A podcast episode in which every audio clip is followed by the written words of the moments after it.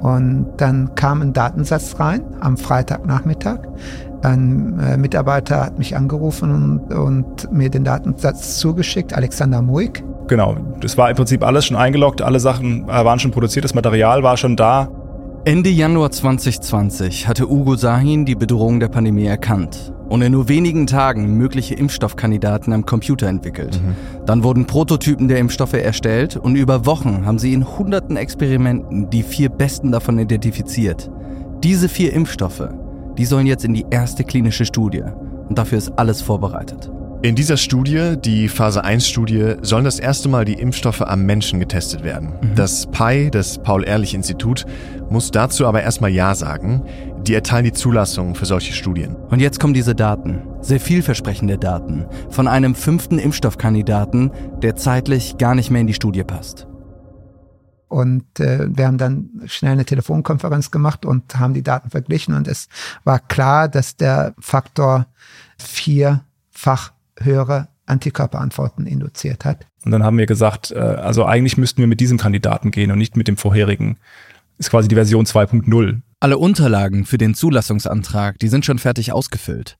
Es können auch nur vier Impfstoffe in die klinische Testung. Die Unterlagen sind ganz genau für diese Auswahl angepasst. Nicht nur die Anträge müssen angepasst werden, diese vier Impfstoffe, die werden unter kontrollierten Bedingungen hergestellt. Dafür müssen viele Vorschriften eingehalten werden und das kostet Zeit. Aber die haben sie nicht mehr. Was die Kollegen dann brauchen, ist ungefähr zwei Wochen Vorlaufzeit, um die ganzen Herstellungsvorschriften genau für diesen Kandidaten abzustimmen. Es ist Freitag, der 16. April 2020. Drei Tage noch, bis die Herstellung der Impfstoffe für die Studie beginnt. Unsere Kollegen, die dort wirklich auch Tag und Nacht wie alle anderen Tag und Nacht gearbeitet hatten, um vorzubereiten, um dann am Montag die Produktion dieses Kandidaten zu starten. Eine Kollegin hatte schon in der Herstellung angerufen, um nachzufragen, ob es noch Platz für diesen vielversprechenden Impfstoff gibt. Und die Mitarbeiterin, die im Kontakt war, hat gesagt, das wird nicht gehen, der Zug ist abgefahren.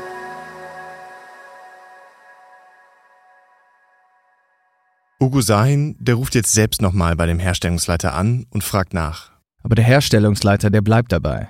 Der neue Impfstoff kann nicht in die Studie und hat gesagt, wir haben jetzt wirklich alles geprüft, ja. Und auch wenn wir es in Lightspeed machen, geht das nicht, weil das dauert zwei Wochen. Und dann habe ich paar Fragen gestellt und eine dieser Fragen war, dass wir einen anderen Kandidaten vorliegen hatten. Ja? Und dann habe ich die Frage gestellt, können wir nicht den vorziehen? So, das heißt, der, der Slot, der für den Kandidaten Nummer äh, drei war, umswitchen so dass wir am Montag was anderes produzieren. Ugo hat dann entsprechend damals wirklich äh, alle Hebel gezogen und alle, alles in Bewegung gesetzt, um diesen Kandidaten noch mit, mit einzuschleusen. Dann haben wir die Reihenfolge äh, in der klinischen Studie einfach gedreht. Dann hat er gesagt, aber darauf ist das Team nicht vorbereitet, das würde auch zwei Tage dauern. Dann habe ich gesagt, zwei Tage, wir haben heute Freitag. Am Montag sollte die Produktion starten. Ja, ja. Und, und da hat er gesagt, ja, das Team ist aber, hat aber die Wochenenden vorher durchgearbeitet. Und dann habe ich gesagt, kannst du prüfen, ob das ginge. Wenn es nicht geht, machen wir es nicht, aber und dann kam eine Mail zwei Stunden später rein, äh, dass er mit dem Team gesprochen hat und dass das Team bereit ist, am Wochenende reinzukommen und den Kandidaten zu switchen.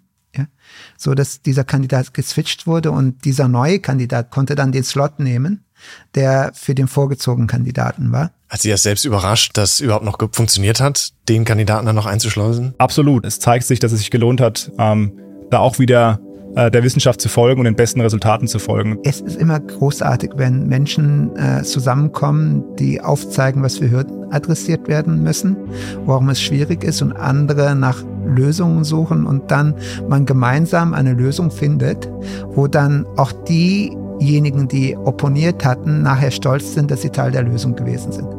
Es gab eigentlich nie ein Nein, sondern es gab immer ein Wie können wir das, wie können wir das machen? In dieser ersten klinischen Testung, da wird ja nur in einer kleinen Gruppe von Menschen getestet. Mhm. Also die suchen jetzt erstmal nach der richtigen Dosis und nach häufigen Nebenwirkungen. Wie wirksam der Impfstoff wirklich ist, das finden sie erst in der alles entscheidenden Studie mit Zehntausenden Probanden heraus. Und selbst wenn sie das hinkriegen, müssen sie immer noch herausfinden, wie man eine Milliarde Impfstoffdosen produziert bekommt.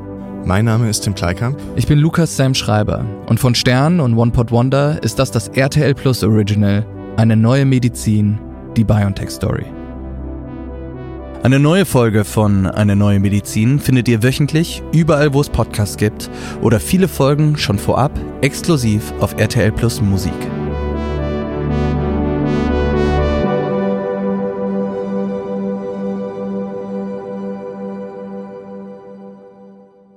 Am 22. April 2020 hat das PI dem Zulassungsantrag zugestimmt. Nur drei Monate nachdem Projekt Lightspeed überhaupt gestartet ist, wird in einem Studienzentrum in Mannheim einer Versuchsperson ein mRNA-Corona-Impfstoff gespritzt. In den ersten zwei Monaten hat BioNTech ja noch ein großes Geheimnis aus dem Projekt Lightspeed gemacht. Kaum jemand hatte die Firma überhaupt auf dem Schirm. Ja, da haben ja fast nur Wirtschaftsmedien und Börsenzeitungen über mhm. sie berichtet. Also darüber, wie sich deren Aktie entwickelt oder ob es mal wieder eine neue Finanzierungsrunde gibt. Aber jetzt, wo der Pfizer-Deal unter Dach und Fach ist, da beginnt die Öffentlichkeit schon auf BioNTech aufmerksam zu werden. Und spätestens mit dem Beginn der Impfstoffstudien werden sie von einem weitgehend unbekannten Unternehmen in Mainz zu einem der aussichtsreichsten Hoffnungsträger für einen Impfstoff. Wie viele Anfragen haben Sie ab April 2020 erhalten? Bis zu dem Tag, wo die klinische Studie begonnen hat, nicht so viele. Danach ist es komplett explodiert. Jasmina Alatovic, Vice President Corporate Communications. Ich leite die externe Kommunikation bei BioNTech. Jasmina Alatovic arbeitet seit 2019 bei BioNTech. so kurz vor Corona erst, was ein Timing. Ja, das war ganz kurz bevor die an die Börse gegangen sind. Das erste Treffen mit Ugo war tatsächlich, also physisch, äh, Oktober 2019 auf dem Times Square Börsengang. Und wir liefen beide raus äh, nach dem, nach dem Bellringing. Wir hatten ja die Opening Bell. Dann geht man raus und guckt sich den Times Square an, der ja voll bepflastert ist mit den eigenen Logos, mit den eigenen Videos. Und ich stand da, wir sind rausgelaufen, dann fragte er mich, wer ich, wer ich sei und was ich mache. Und dann habe ich gesagt, ja, ich bin Jasmina, ich mache jetzt die Kommunikation bei BioNTech. Und dann guckte er mich nur so ein bisschen schräg an. Und ich konnte in seinen Augen sehen, dass er mit mir nicht so richtig viel anfangen konnte. Und dann ähm, habe ich versucht, diese Stille zu überbrücken und habe gesagt, und wie fühlt sich das für dich an hier jetzt? Ne? Das ist ja der Traum von so vielen Gründern, irgendwann äh, den eigenen Namen auf dem Times Square zu sehen. Und dann schaute er mich an und sagte, ach, weißt du, Jasmina, ich weiß gar nicht genau, was ich hier mache. Ich könnte eigentlich auch daheim sein und Wissenschaft machen. Als sie dort anfing, dachte sie, sie würde jetzt für ein paar Jahre an einer Kommunikationsstrategie fallen und langsam ein Team aufbauen. Aber jetzt, als die klinische Studie beginnt, da hat sich das alles grundlegend verändert. Wir waren das erste Unternehmen, was in Europa die Genehmigung bekommen hat, eine klinische Studie zu starten. Es war am selben Tag wie AstraZeneca, ein paar Stunden vorher. Also das waren zum Teil hunderte Anfragen die Stunde. Unsere Telefone sind zusammengebrochen, weil so viele Leute gleichzeitig angerufen haben, dass es die Leitung gar nicht mehr geschafft hat. Wir waren von morgens bis abends am Telefon. Ich habe meine Stimme sogar verloren. Also ich glaube, es war am Dienstag haben wir die Pressekonferenz gehabt und bis Freitag haben wir, ich weiß nicht, hunderte Telefonate geführt. Ich hab, weiß noch ein Bild, ähm, da hat mein Mann irgendwann auf mein Handy geschaut und hat gesagt, ja, du hast ja über 100 äh, Mobilbox-Nachrichten, also Anrufbeantworter-Nachrichten, weil ständig besetzt war. Und ich habe dann bis Freitag noch die Stimme aufrechterhalten können und habe dann aber das ganze Wochenende war ich heiser und hatte Sprechverbot. Unter den Anrufern sind nicht nur Leute von der Presse. Da sind auch rassistische Äußerungen, teils Morddrohungen. Andere wiederum, die tauchen vor dem Hauptgebäude auf und wollen unbedingt geimpft werden. Einer der Sicherheitschefs, der hat mir erzählt, wie er immer wieder Leute vor dem Gebäude wegschicken musste und die ihm dann wirklich den hochgekrempelten Oberarm hingehalten haben. Mhm. Und daraufhin haben die dann die Sicherheitsmaßnahmen erhöht, einen Zaun und eine Metallschranke gebaut, denn ohne geht es nicht mehr. Der Name BioNTech, der ist jetzt in der Welt. Aber noch ist die Firma eine von vielen, die sich in diesen Wochen auf den Weg machen, einen Impfstoff zu entwickeln. 2020, als die Pandemie sehr frisch war und wir angefangen haben, einen Impfstoff zu entwickeln, haben wir damals ja, Konzepte uns überlegt, wie kann man eigentlich jetzt hochskalieren, wie kriegt man möglichst viel kommerzielle Produktion hin. Hier spricht wieder Sirk Pötting, der Quantenphysiker, Prozessoptimierer und Kassenwart. Genau, und er soll sich um das Produktionsproblem kümmern. Wir hatten damals, wir konnten ein Gramm RNA herstellen in einer Woche. Das entsprach ungefähr 20.000 Impfstoffdosen pro Woche. Äh, das hat natürlich nicht gereicht. Da haben wir gesagt, wir müssen mehr haben, wir müssen mindestens 100 Millionen pro Jahr oder, oder 200 oder eigentlich mehr eine Milliarde haben. Während die Suche nach dem besten Impfstoffkandidaten läuft, ist Sirk Pötting natürlich auch fleißig und er geht einkaufen. Was geht er denn jetzt einkaufen? Ja, wenn BioNTech den Impfstoff produzieren will, dann brauchen sie natürlich auch die Zutaten dafür. Die erste große Bestellung, äh, die mir wirklich in Erinnerung geblieben ist, waren tatsächlich Lipide. Ja, die Lipide, noch kurz äh, vom Inhalt her kommt, Lipide sind ja diese kleinen Fetttröpfchen, Spezialfette eigentlich, in, die man braucht, um die RNA zu schützen. Nackte RNA würde im Körper sehr schnell zersetzt und deswegen macht man diese Schutztröpfchen drumherum. Und diese äh, Schutztröpfchen, Lipide, die die sind eigentlich spezial entwickelt worden für Messenger-RNA. Das heißt, und weil es noch kein Produkt von Messenger-RNA gab, äh, waren die Mengen von Lipiden auch irgendwie so im Mini-Bereich, so für Research-Zwecke und keiner hatte irgendwie kiloweise das Zeug irgendwo rumliegen. So. Und ähm, das Team kam dann sehr schnell an und sagte, wir sollten von der Firma XY eine große Bestellung machen. Äh, wir sollten denen eigentlich alle Lipide abkaufen, die die haben, weil wir werden das brauchen. Und diese Bestellung war circa sechs Millionen. Und das war für was, wo wir gesagt haben, hm, eigentlich brauchen wir nicht so viel. Und also man kann einen Teil davon nutzen, aber das ist ganz schön viel. Und was die Kriegskasse angeht, auch sehr viel. Und wir haben dann ein paar Meetings gemacht dazu und wir haben alle verstanden. Und es war dann, dann auch sehr klar, also das Virus ist da. Wir spielen dieses Spiel mit. Wir wollen einen Impfstoff entwickeln. Wir haben also aussichtsreiche Kandidaten in der Pipeline. Wenn denn das klappt, vom Ende her kommt, dann brauchen wir Produktion. Das heißt, wir müssen die Produktion hochskalieren und wir müssen jetzt Rohstoffe sichern, was nur geht. Er bezahlt 6 Millionen Euro nur für Lipide, mhm. also winzige Fettbläschen, mit denen die mRNA sicher in den Zellen ankommt. Also wie viel Tonnen Lipide haben die denn jetzt? Ja, richtig viel. So ein bis zwei Kilo. so eins ist ja nix. Ja, na, diese Fettbläschen, ne, die sind ja winzig klein und die wiegen auch nichts. Das reicht auch nur für ein paar Millionen Impfdosen. Die werden also noch viel mehr dafür brauchen. Okay, aber auch wenn Sie die Rohstoffe haben, wo wollen Sie Millionen an Impfdosen herstellen? Das Problem haben Sie ja immer noch. Also die Fabrik, in der Sie den Impfstoff für die Studie herstellen, die ist ja viel zu klein.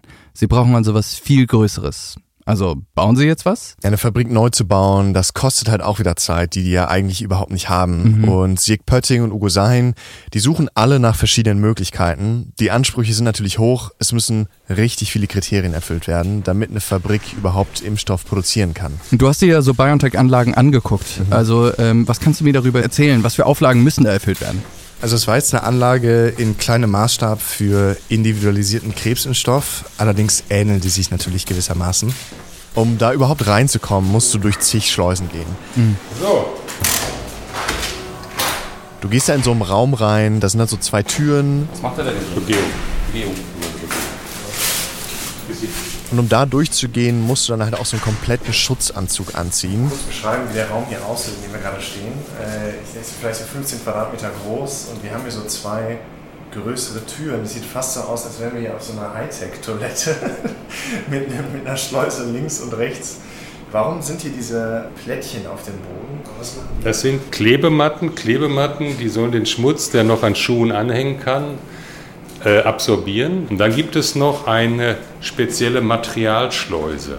Und alles, was da mit rein soll, also auch unser Mikrofon, hatte seine eigene Schleuse, also eine Materialschleuse, wo dann alles desinfiziert wird und so weiter. Gefäße, die man mit reinnimmt, Einsatzstoffe, aus denen die RNA hergestellt wird, darf man nicht durch die Personalschleuse mit reinnehmen, sondern muss man durch die sogenannte Materialschleuse mit reinnehmen. Das ist die dritte Tür, die wir hier sehen. Und es gibt von diesen Schleusen super viele. Also da gibt es mehrere Stufen und wenn du dann wirklich in den Produktionsräumen drin bist, da ist dann, da darf gar nichts mehr reinkommen von außen. Kein Mikrob, kein Partikel, gar nichts mehr.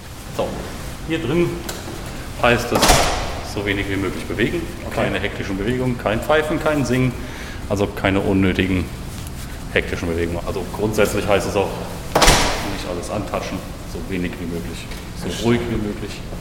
Also kein Stress. Nicht rennen, nicht pfeifen. Das wird auch zigfach kontrolliert, ne? also die Luftfeuchtigkeit, die Temperatur, ob die Luft jetzt wirklich rein ist und so weiter.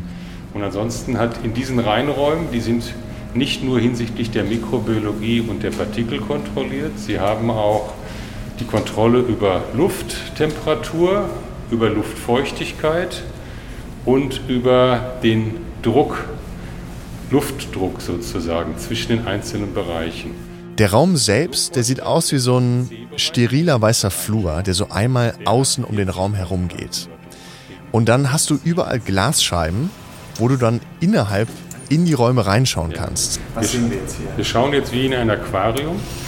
Und jeder dieser, oder in mehrere Aquarien sozusagen durch die Glasscheiben. Was wir jetzt sehen, ist ein Raum, in dem ein Roboter steht, der RNA-Synthesen durchführt im Sinne einer Wirkstoffherstellung. Und jeder Raum ist dann so ein Glasraum, wo dann ein Produktionsschritt stattfindet. Das heißt, du kannst da immer überblicken, was da jetzt gerade passiert.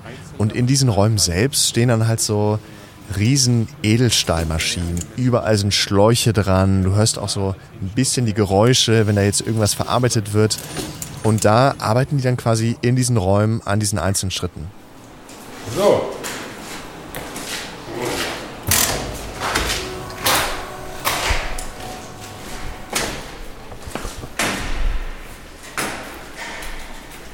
Also all diese Reinräume, Sicherheitsvorschriften, die müssen erfüllt werden, um den Impfstoff zu produzieren.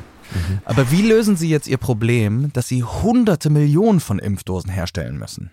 Ja, erstmal besprechen Sie, ob Sie nicht die eigenen Produktionsräume irgendwie so umgebaut bekommen, dass man da mehr produzieren kann. Mhm. Aber mittlerweile sind die halt auch im Lockdown mhm. und diese Besprechungen sind nicht mehr so leicht. Und da hatten wir mehrere Optionen B und C und die Option A war aber tatsächlich eine Produktion zu übernehmen, die eigentlich da ist, die Reinräume hat und auch äh, Personal, was das stemmen kann schon, weil 200, 300 Leute einzustellen geht nicht so. Die hören jetzt wie aus dem Nichts von einem Gerücht. In Marburg will ein Pharmaunternehmen eine Fabrik verkaufen, die eigentlich perfekt scheint. Und da war Marburg dieser Glücksgriff. Und das war so ein Fünkchen am Horizont im, ich glaube, Ende April, als wir wussten, vielleicht tut sich da eine Möglichkeit auf. Aber das war ein ganz, ganz, ganz kleiner Silber, Streif am Horizont. Eine Fabrik, die alle Kriterien erfüllt, steht ausgerechnet jetzt zum Verkauf. Das wirkt eigentlich zu gut, um wahr zu sein. Sieg Pötting nimmt sich sofort seinen Chefverhandler Sean Merritt zur Seite und fragt sofort an. Und? Die Antwort ist dieselbe wie anscheinend jedes Mal, wenn BioNTech etwas zum ersten Mal anfragt. Die kriegen eine Absage. Ja, ich bin nicht mal mehr überrascht, aber warum genau? Wo ist das Problem, an BioNTech zu verkaufen? Naja, der Pharmakonzern, dem die Fabrik noch gehört, mhm. die glauben nicht daran, dass die es schaffen, einen Impfstoff durch alle klinischen Studien zu bekommen. Mhm. Und was will BioNTech mit der Fabrik, wenn die keinen Impfstoff herstellen können? Verstehe. Die werden die Fabrik ja da gar nicht mehr brauchen und alle Leute entlassen. Dem Vorbesitzer ist einfach das Risiko zu hoch. Ja. Und vermutlich haben die auch keine Lust auf den möglichen Shitstorm, wenn sie die Fabrik an ein Unternehmen verkaufen, das dann alle Angestellten entlässt. Genau das. Aber Sean Merritt, der ist ja Experte im Nicht-Nein akzeptieren. Hm. Der bleibt weiter dran.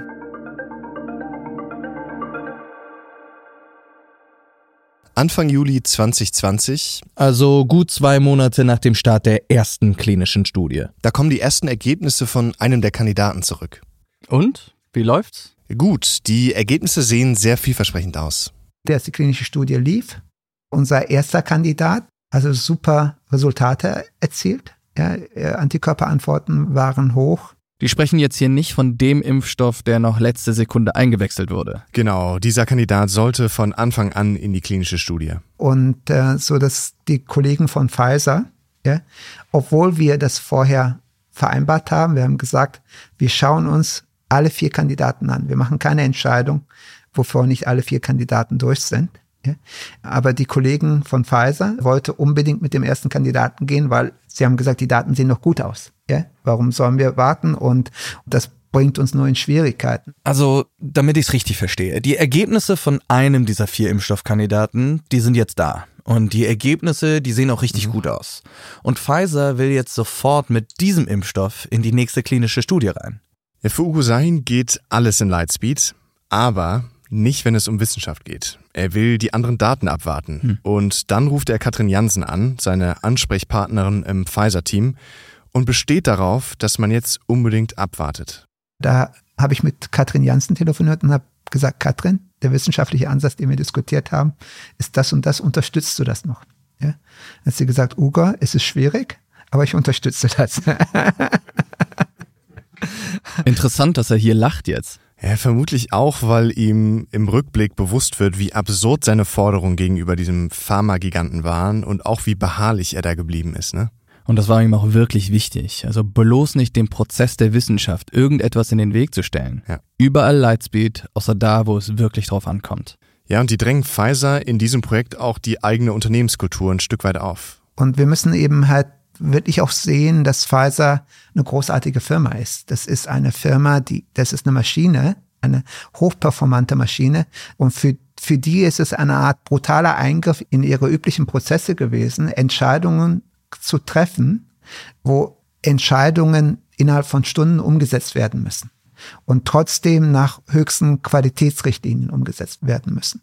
Und das war ein Lernprozess. Es gab auch Friktionen, ja, am Anfang, ja, wo immer die Sätze fielen wie, wir haben das aber immer so gemacht. Und das Gegenargument war, das ist aber heute nicht mehr wie immer.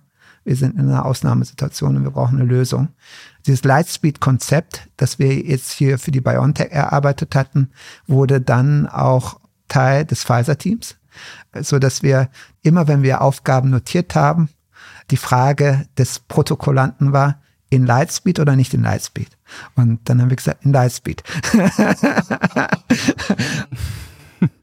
Wie er sich freut hier. Ja, der bekommt auch seinen Willen. Pfizer ja. und BioNTech, die warten erstmal alle Ergebnisse ab. Ja, aber sie müssen sich ja trotzdem auf einen einzelnen Impfstoff festlegen, oder? Also mit 20 möglichen Impfstoffen haben sie angefangen. Aber jetzt, da wird's ernst, oder? Genau, jetzt müssen sie alle Daten vergleichen und sich dann wirklich auf einen einzigen Impfstoff festlegen. Mhm. Und natürlich auf den Impfstoff, der in die alles entscheidende Studie geht. Ja, und das war quasi am 27. Juli sollte die Phase 3 Studie anfangen.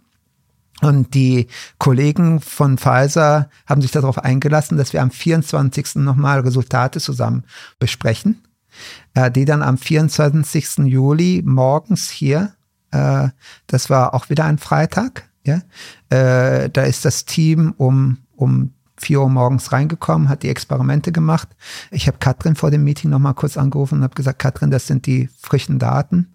Äh, sie hat gesagt, großartig, lass uns das im Team. Und da haben wir circa 60, 70 Leute gehabt in einer Videokonferenz, wo wir durch alle Daten durchgegangen sind. Und das war dann eindeutig. Man hat dann sich richtig wohlgefühlt, diesen Kandidaten zu nehmen, weil die Wissenschaft hatte geleistet. Pfizer und BioNTech sind sich einig. Sie haben sich jetzt für einen Impfstoff entschieden, der jetzt in die finale Phase geht. Und jetzt kommt's. Für welchen Impfstoff haben Sie sich entschieden? Sag's mir. Ja, natürlich der Kandidat, den Ugo Sahin und Alexander Muik noch in letzter Sekunde in die Phase 1 Studie gebracht haben.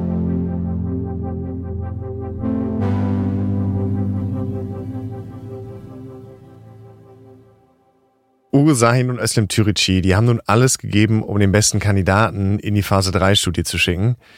Jetzt brauchen die beiden genau das, was eigentlich überhaupt nicht deren Stärke ist, und zwar Geduld. Ja. In dieser Phase 3 Studie, was passiert da genau? Ja, das kann uns eigentlich am besten wieder Martin Schlack erklären, unser Experte für die Wissenschaft. Hey Martin. Moin. Diese Phase 3 Studie, das ist ja jetzt die alles entscheidende Prüfung. Da wird geschaut, wie gut der Impfstoff tatsächlich schützt. Was man dafür braucht, sind Versuchspersonen, die sich mit dem Virus infizieren. Versuchspersonen, die sich diesmal mit dem echten Virus anstecken. Ja, mit dem echten Virus. Und weil man zu dieser Zeit ja immer noch so wenig über Covid weiß, will man kein Risiko eingehen und Menschen absichtlich anstecken. Mhm. Also wartet man ab, bis sich Probanden unbeabsichtigt infizieren. Und deshalb führt man diese Studie in einem Land durch, wo das Virus gerade sehr verbreitet ist. Mhm.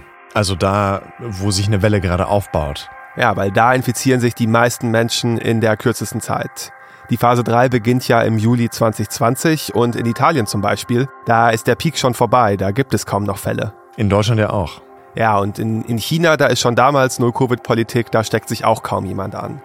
Aber Brasilien, da geht es erst los. Das scheint für die Phase 3 der passende Ort. Brasilien wird in diesen Monaten zum Testlabor der Welt. Äh, es wird natürlich auch in anderen Ländern getestet, aber in Brasilien sind sie fast alle. Pfizer und BioNTech, Johnson Johnson, AstraZeneca. Wir haben uns die Studienzentren in Brasilien für einen Artikel im Stern angeschaut damals. Und was man eben nicht vergessen darf, diese Studien sind irre aufwendig. Hm, gib mal ein Beispiel. Ja, zum Beispiel müssen die regelmäßig Blutproben von allen Probanden nehmen. Die müssen sie dann einschicken, die müssen zentral im Labor ausgewertet werden. Und die müssen jeden Probanden jede Woche fragen, ob irgendwelche Nebenwirkungen aufgetreten sind. Also die haben tatsächlich jede Woche eine SMS verschickt mit der Frage, haben Sie Fieber, haben Sie Schüttelfrost? Und das muss man ja auch alles nachhalten. Ja, so sammeln Sie die Daten.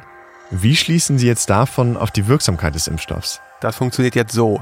Also eine Hälfte bekommt die Impfung und die andere Hälfte ein Placebo. In der Regel ist das eine Kochsalzlösung. Die hat natürlich keine Wirkung. Und dann wartet man eben ab, bis sich die Probanden anstecken und erkranken, also symptomatischer Verlauf. Es geht in der Studie nicht darum, ob der Impfstoff vor einer Ansteckung schützt, äh, sondern ob die Probanden Symptome entwickeln. Genau. Und müssen die sich jetzt alle anstecken? Nee, nee, nee, von den 40.000 müssen nur 62 erkranken. Nur so wenig. Ja, das reicht schon. Dann kann man eine sichere Aussage über die Wirksamkeit des Impfstoffs ableiten. Wenn diese Schwelle überschritten ist, dann eben wird geschaut, wie viele von den Erkrankten haben den Impfstoff bekommen und wie viele das Placebo, die Kochsalzlösung. Mhm. Also die checken jetzt bei 40.000 Menschen, ob die irgendwelche Symptome entwickeln. Und es reicht schon, wenn das bei 62 Probanden der Fall ist, Mhm. um zu wissen, wie gut der Impfstoff wirklich ist. Ja. Damit ich es richtig verstehe. Wenn nur Menschen aus der Placebo-Gruppe Symptome haben, dann wäre die Wirksamkeit 100 Prozent. Ja, und wenn in beiden Gruppen gleich viele Menschen erkranken, Dann wäre die Wirksamkeit 0 Prozent. Weil dann der Impfstoff keinen Einfluss darauf hat, ob man Symptome entwickelt oder halt nicht. genau, und dann kann natürlich auch alles dazwischen herauskommen. Auf welche Wirksamkeit stellt sich denn jetzt BioNTech ein? Also worauf hoffen die genau? Also ich sag mal so, die amerikanischen Behörden, die sind ziemlich deutlich. Alles über 50% Wirksamkeit, also 50% Schutz vor symptomatischem Verlauf, so ein Impfstoff könnte eine Zulassung bekommen. Weniger als 50% dagegen, das würde heißen, der Impfstoff ist gescheitert. BioNTech hat einen Impfstoff in der letzten klinischen Studie. Und jetzt wächst natürlich auch das Interesse auf Seiten der Abnehmer. Jetzt sind sie auch dem Gesundheitsministerium ein Begriff und deshalb beginnen dort auch die ersten Verhandlungen. Für eine gute Verhandlung muss man natürlich wissen, was man pro Impfdosis in der Produktion ausgeben müsste. Die ersten Rohstoffe haben sie gekauft, aber wo das Ganze produziert werden soll, das ist ja immer noch unklar. Und das ist ein Problem. Die wissen ja noch gar nicht, wie viel sie eigentlich produzieren können. Und die anderen Pharmaunternehmen, die ihre eigenen Impfstoffe im Rennen haben, die kaufen halt viele derselben Rohstoffe. Und billiger werden die durch diese hohe Nachfrage auch nicht. BioNTech weiß nicht, wie teuer die Rohstoffe noch werden. Die wissen nicht mal, wie viele Leute mit einem Fläschchen geimpft werden können. Aber die sollen trotzdem einen Preis pro Impfdosis nennen. Das Gesundheitsministerium lädt BioNTech für erste Verhandlungen nach Berlin ein. Und Jasmina Alatovic, die Kommunikationschefin, die fährt gemeinsam mit zwei Leuten aus dem Vorstand dorthin. Ja, das war ein Sommertag, es war unglaublich heiß. Ich hatte einen kompletten Hosenanzug an, bis oben hin zugeschlossen. Äh, Das erste Mal seit Monaten und Wochen wieder richtig vor die Tür in den Zug rein. Äh, FFP2-Maske auf, äh, ständig den Platz gewechselt, um bloß nicht zu nah an anderen Menschen zu sein. Wir waren ja alle ungeimpft. Ähm, Und dann sind wir an dem Gebäude angekommen, sind reingegangen, waren in einem großen runden Raum, der zur Hälfte aus Glas bestand, in dem es so heiß war, dass wir schon gescherzt haben, ob denn diese Hitze Teil der Verhandlungstaktik ist. Und ähm, haben dann aber festgestellt, das war ein ganz nüchternes, äh, relativ kurzes Gespräch, unspektakulärer, als man sich das vielleicht hätte vorstellen können. Wir haben dann erstmal kurz informiert darüber, wer wir sind. Und dann wurde uns mitgeteilt, dass es schon erhebliche Preisunterschiede gibt zwischen den verschiedenen ähm, sich in der Entwicklung befindenden Impfstoffen. Es gab dann die Bitte von verschiedenen Behörden, eine Zahl aufzurufen. Äh, Dem haben wir uns einige Wochen lang entzogen, weil wir gesagt haben, wir wissen nicht, was die Rohstoffe kosten. Wir wissen nicht, wie viel mRNA wir brauchen. Ne? Das macht ja auch einen, einen Teil des Preises aus. Die Rohstoffe waren damals so teuer, weil die so begrenzt waren. Das heißt, wir haben gesagt, wir wissen noch nicht mal, ob unser Zulieferer ähm, die Produktion hochschrauben kann und ob wir dann irgendwann Mengenrabatt bekommen. Also es war, wir wurden so ein bisschen gedrängt, etwas rauszuhauen. Und dann haben wir gesagt, okay, wir gehen den, wir nehmen bei, bei den meisten Sachen den Worst Case an und dann waren es eben diese paar 50 Euro. Die haben wir dann relativ schnell revidiert. In diesen Verhandlungen nennt BioNTech das große Preisschild von 54 Euro pro Dosis. Und auch wenn den Mitarbeiterinnen im Gesundheitsministerium in dieser Besprechung nichts anzumerken war, dürften sie darüber doch erstmal erstaunt gewesen sein. Ich weiß nur, dass über Wochen bei der Preisfindung es nicht, also es ging nicht richtig voran in den Verhandlungen Kommission mit BioNTech Pfizer. Jens Spahn, äh, stellvertretender Vorsitzender der CDU-CSU-Bundestagsfraktion. Der ehemalige Gesundheitsminister Jens Spahn, er war in dem ersten Verhandlungsgespräch nicht dabei und hofft, den Preis jetzt nach unten zu korrigieren. Und dann habe ich irgendwann gesagt, komm, jetzt äh, mache ich mal selbst hier eine Verhandlungsrunde äh, als EU-Ratspräsidentschaft. Und dann haben wir an einem Samstagnachmittag den Preis die Preisvorstellungen deutlich nach unten miteinander angepasst, so dass das eben für die EU auch handelbar geworden ist. Also ich habe mich gewundert, warum die vorher vier Wochen gebraucht haben und nicht vorankamen und wir kommen an einem Samstagnachmittag voran, aber es liegt vielleicht an der, weiß nicht, woran es liegt, vielleicht, äh, äh, äh, ja, whatever. Offiziell wird BioNTech den Preis niemals nennen, aber Medien werden später von 15,50 Euro pro Dosis sprechen. Das ist ja schon mal deutlich weniger als die ursprünglichen 54. Ja, der andere mRNA-Impfstoff auf dem Markt von Moderna, der ist noch etwas teurer als der von BioNTech. Aber die Nicht-mRNA-Impfstoffe, die sind viel günstiger. Johnson Johnson, der kostet beispielsweise nur 8,50 Euro und da reicht eine einzelne Impfung. AstraZeneca sogar noch billiger, nur 1,78 Euro pro Dosis. Während also in Brasilien, in den USA und in Deutschland Zehntausende Versuchspersonen geimpft werden, um herauszufinden, ob und wie gut der Impfstoff wirkt, muss BioNTech immer noch das Produktionsproblem lösen. Die haben es ja mit dem Impfstoff tatsächlich in die finale Prüfung geschafft mhm. und das Pharmaunternehmen, das erst nicht an BioNTech verkaufen wollte, ist jetzt wieder zu Gesprächen bereit. Der Silberstreifen am Horizont, von dem Sirk Pötting sprach, der tut sich wieder auf. Diese perfekte Fabrik in Marburg rückt wieder in den Bereich des Möglichen. Die fühlen sich jetzt sicherer, dass BioNTech das schaffen kann und sieht die Arbeitsplätze der Mitarbeiterinnen in der Fabrik nicht mehr so gefährdet. Ja, aber die wollen das Interesse an der Fabrik erstmal geheim halten und eine kleine Delegation macht sich auf den Weg nach Marburg und besichtigt die Fabrik anonym. Es gab einen Besuch. Da kommen also Menschen und gucken sich vor Ort an, was gibt's alles, wer sind wir so? Da darf man aber noch nicht über Namen sprechen. Die damalige Produktionsleiterin in Marburg, Valeska Schilling, die hatte schon für den bisherigen Besitzer gearbeitet und sie führt die Delegation durch die Anlage. Ich hatte eine Hoffnung, kann man vielleicht sagen. Aber ähm, ich wusste, es gab mehr als eine Option und von welcher Firma die Menschen jetzt sind, die vor mir stehen, wusste ich nicht. Sie waren sehr nett, sie waren sehr interessiert. Es hat sehr viel Spaß gemacht, sie durch die Firma zu führen. Ähm, aber mehr, ähm, mehr Details kennt man nicht. Als dann klar wurde, dass es BioNTech ist, die Interesse an der Fabrik hat, ist Valeska Schilling zwar froh, aber sie weiß halt auch, wie schwer es ist, mit mRNA zu arbeiten. Also die erste Info war ähm, sozusagen offiziell, wir werden von der BioNTech, das Werk wird von der BioNTech gekauft. Dann war also schon klar, es wird um Impfstoff gehen. Aber keine Details. Es war nur, es wird um Impfstoff gehen. Jetzt kannte ich mRNA auch schon aus meiner Studienzeit beziehungsweise ähm, Diplomarbeit und äh, den späteren Jahren an der Universität und ich muss sagen, ich hatte sehr großen Respekt davor, weil es bei mir ähm, beim ersten Mal nicht so gut funktioniert hat. Ich brauchte sehr viel Übung, bis ich äh, mRNA oder RNA generell handeln konnte. Das Molekül ist sehr, sehr instabil ähm, in seiner natürlichen Form. Und erst habe ich mich super gefreut, dann hatte ich sehr viele Bedenken. Wir sind immerhin 120 Leute in der Produktion gewesen die das Produkt mal in der Hand halten werden und die wenigsten davon Biologen. Äh, deswegen kamen sofort meine Gedanken hoch, äh, wie kann ich so viele Menschen in kurzer Zeit vorbereiten auf das, was auf sie zukommen wird. Kaum ist die Verhandlungsbasis wieder da, geht alles ganz schnell. Wieder in Lightspeed. Nur ein paar Wochen später steht fest, BioNTech übernimmt das Werk in Marburg. Also es ging alles rasend schnell. Normalerweise ist das, ähm, glaube ich, ein Prozess, der sehr viel länger dauert ich kann sagen, Gott sei Dank bin ich noch nicht oft an Standorten gewesen, die gekauft oder verkauft wurden. Aber meine Beobachtung aus der Vergangenheit ist, es dauert normalerweise sehr viel länger. Wir reden eher so von einem Jahr oder kann auch noch mal länger dauern. Äh, hier ging das jetzt rasend schnell. Man wird nach Informationen gefragt, dann kommt jemand vorbei und äh, übernächsten Monat steht der Vorstand da und sagt, heute machen wir, wir machen was ganz anderes. Die können jetzt aber noch nicht direkt loslegen in der Fabrik, oder? Nee, genau. Da muss noch alles für den Impfstoff angepasst werden mhm. und die müssen ihre Spezialmaschinen da aufbauen. Und die Angestellten, die kennen den Herstellungsprozess noch gar nicht. Die Zeit muss so seltsam für die alle gewesen sein. Ja. Also wie ein Prozess in den anderen greifen muss. Also es gibt gar keine andere Möglichkeit. Also entweder ein Lightspeed oder halt ja, scheitern. Absolut. Wenn man Özlem Türici danach fragt, dann beschreibt sie das mit einem Gefühl, das sie als leidenschaftliche Läuferin nur zu gut kennt. Ein ganz entscheidender Puzzleteil war ja dann auch wenig später, dass man überlegen musste, so wie schaffen wir überhaupt hunderte von Millionen von Dosen, äh, wir brauchen mehr Produktion und dann, dass dieser Zufall wie aus dem Himmel eben aus Marburg kam. Ja, da ist eine Hürde und die muss aber quasi einfach beiläufig genommen werden und Marburg war eine der ganz großen da drin. Dann war das Glück, wir hätten dann, hatten dann ja da auch direkt ausgebildetes Personal, die auch, ähm, wir haben die dann kennengelernt, auch auch gleich dafür brannten, ja, äh, das Management, sich zu beteiligen.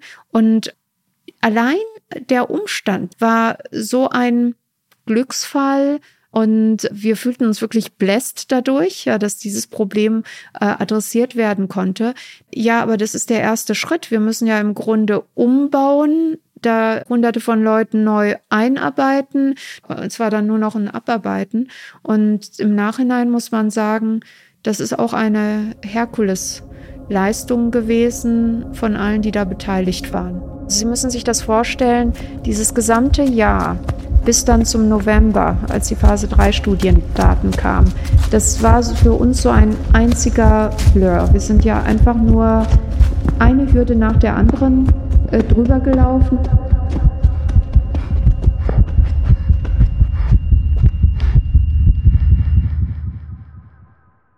Es gibt diesen Runners High. Also wir hatten eigentlich diese ganzen Monate so eine Art Runners High und immer wieder kamen Situationen, wo man gedacht hat, wie soll es denn jetzt hier weitergehen?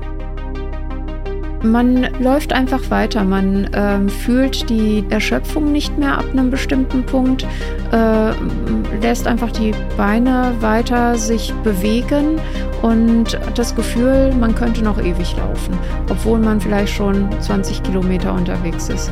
Und das war auch so ein bisschen das Gefühl, dass wir in diesen, mit diesen Hochadrenalin-Leveln, glaube ich, alle in dem Lightspeed-Jahr gehabt haben.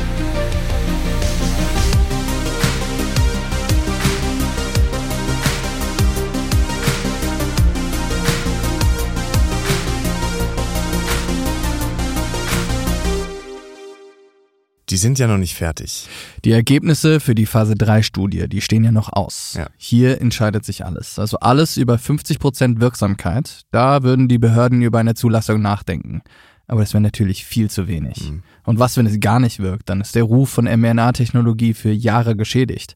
Was wird dann aus der Krebstherapie, an der BioNTech seit Jahrzehnten arbeitet? Da fangen sie dann fast bei Null an. Es steht also ziemlich viel auf dem Spiel. In der ersten Novemberwoche 2020, nur ein paar Tage nach Trumps Niederlage in den US-Wahlen, We won states, and all of a sudden, I said, What happened to the election? It's off. This is a major fraud in our nation. da erwartet BioNTech die Ergebnisse. Als erste Firma weltweit. Moderna und AstraZeneca, die werden erst ein paar Tage später ihre Ergebnisse präsentieren. Und die Leute bei BioNTech, haben die irgendeinen Schimmer, wie es in den Studien bisher lief? Die wissen von gar nichts. Das dürfen die ja auch gar nicht. Es gibt nur ein unabhängiges Gremium, das Zugriff auf diese Daten hat. Und alles andere könnte ja die Gültigkeit der Studie bedrohen. Mhm.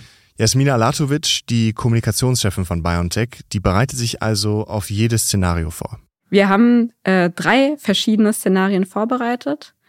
Ähm, eine schlechte, eine sehr schlechte und eine gute. Die gute ist, wir erreichen die Kennzahl, also wir sind über diesen Schwellwert hinaus und über 90 Prozent war dann natürlich eindeutig. Also das war so Best Case. Und der dritte ist dann, man entblindet und man sieht, dass es keinen großartigen Unterschied gibt zwischen der Placebo-Gruppe und der geimpften Gruppe.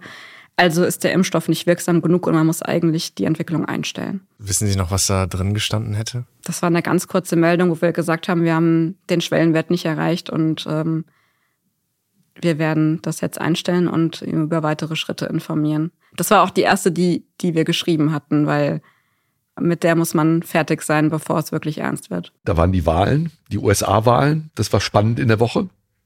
Extrem spannend. Sirk Pötting, der Quantenphysiker wieder, auch er wartet gespannt. Und äh, dann wussten wir, dass am Ende der Woche, am Wochenende, Sonntag ungefähr, sollte es dann die Ergebnisse geben. Und ähm, ich, ähm, ich glaube, wir waren auf dem Weg nach Hause und dann rief Ugo mich an und meinte, in zwei Stunden gibt's Ergebnisse heute Abend. Ähm, ich spreche gleich mit, mit Pfizer und dann wissen wir mehr. Für die Firma BioNTech kommt hier alles zusammen. Mehr als 20 Jahre Forschung an mRNA, Katalin Kariko und Drew Weissman, die an der mRNA-Technologie geforscht haben, als niemand daran glauben wollte.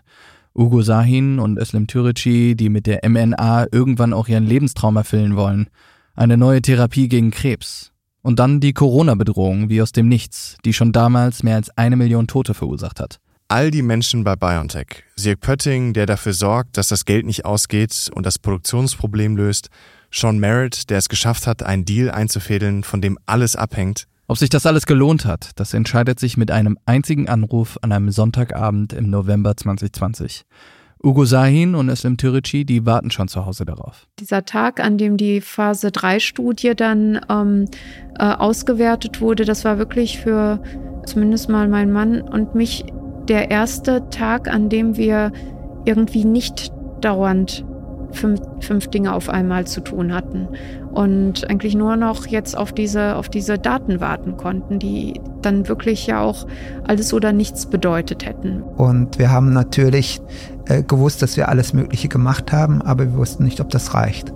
Und ich erinnere mich, dass wir uns Östam und ich äh, in der Wohnung aufgehalten haben, irgendwie versucht haben, die Wohnung aufzuräumen, uns abzulenken, äh, was nicht gut funktioniert hat. Dann versucht uns jeder auf seine Weise sich abzulenken, war aber schwierig, sich zu beruhigen. Und mein Mann hat dann irgendwann mal gesagt, weil er gemerkt hat, dass äh, ich ziemlich aufgeregt äh, und aufgerieben war, meinte er, äh, ja, egal was jetzt dabei rauskommt, wir haben unser Möglichstes versucht und hatten, haben das auch einfach machen müssen und mach dir einfach keine Sorgen. Und das hat nicht viel geholfen, natürlich. Wir haben natürlich gewusst, wenn der Impfstoff nicht wirksam ist, dann ist die Firma massiv geschädigt. Wir haben äh, weiter mit der Pandemie zu kämpfen. Wir haben dann auch in der Rückschau nicht gesehen, was wir hätten besser machen können. Und äh, so haben wir quasi bis zum Abend gewartet. Endlich der Anruf vom Pfizer-Chef. Dann gegen 20 Uhr hat mich dann Albert Bohler angerufen, der die Resultate kurz vorher von dem unabhängigen Board bekommen hatte. Und er hat es spannend gemacht. Äh, er meinte am Telefon, Ugor, möchtest du die Resultate wissen? Und ich habe dann irgendwie, ja ineffektiv lustig zu sein, gesagt, nein. das war so ein verkrampfter Witz. Ja. Und dann hat er gesagt, äh, dann habe ich gesagt, natürlich möchte ich dir wissen, klar. Ja, dann hat er gesagt, die Resultate sehen gut aus, sie sehen großartig aus. Ja, sie sind fantastisch.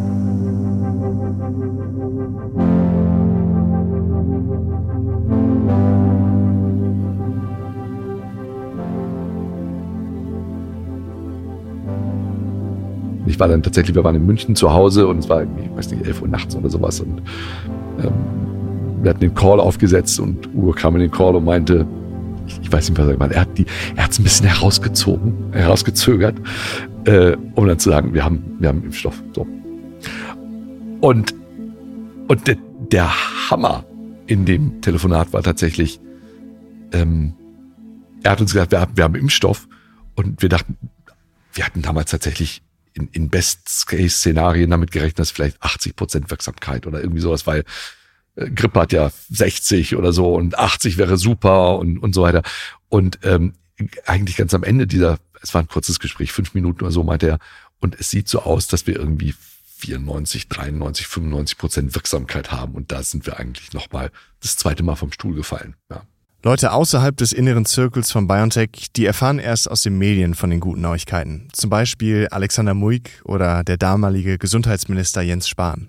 Also BioNTech hat dann tatsächlich die Wirksamkeit nachgewiesen und spätestens in dem Moment war klar und nicht nur mir klar, sondern der ganzen Welt, äh, weil dann hat BioNTech einen Vertrag nach dem anderen geschlossen. Ähm, die machen einen Unterschied mit den Impfstoffen und es ist gut, die unter Vertrag zu haben. Aber es waren auch viele Länder, auch in der EU, die eher zurückhaltend waren, nach dem Motto AstraZeneca ist günstiger, Vektor äh, ist eine bekannte Technologie für einen Impfstoff, brauchen wir denn BioNTech auch? Wir haben gesagt, ja, aber es waren nicht alle überzeugt. Und in dem Tag, in der Stunde, wo die Meldung öffentlich wurde, wollten 27 BioNTech. Breaking news. Pharmaceutical giant Pfizer just announced that its coronavirus vaccine is 95% effective. Ihr gemeinsam entwickelter Impfstoff sei so vielversprechend, dass sie noch in diesem Monat in den USA eine Zulassung beantragen wollten. Vaccine is even more effective than first thought. It is 95% effective. 95. 95. 95. 95% effective in trials. The two dose vaccine is being called one of the biggest medical breakthroughs in a century. Die EU hat sich bis zu 300 Millionen Dosen des Corona-Impfstoffes der Pharmafirmen BioNTech und Pfizer gesichert. Hier ist nochmal Alexander Moik.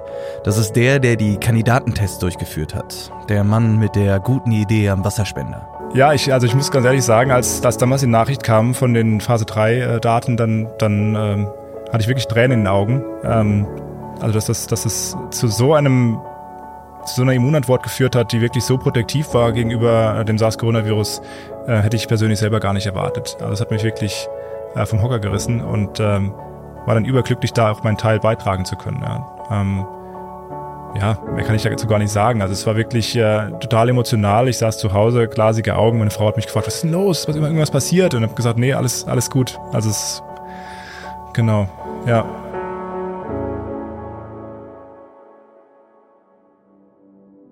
Und in der nächsten Folge von Eine neue Medizin, die BioNTech Story. Die Spitze war quasi direkt neben dem, dem Löffel für die Zubereitung von dem Heroin. Äh, und ähm, die haben wir dann gekauft äh, und haben mal geschaut und tatsächlich lief äh, das sehr, sehr gut mit dieser Spitze. Wir konnten dann erstmal sechs Dosen entnehmen, problemlos und äh, zuverlässig. Und einige stellen jetzt die Frage, ist das fair, wenn aus Steuergeldern ein Produkt entwickelt wird und ein Unternehmen dann Milliarden damit verdient? Das war eine neue Medizin, die BioNTech Story. Eine Produktion von One Pot Wonder und Stern im Auftrag von RTL Plus. Erzählt von Tim Kleikamp, Lukas Sam Schreiber und Martin Schlack.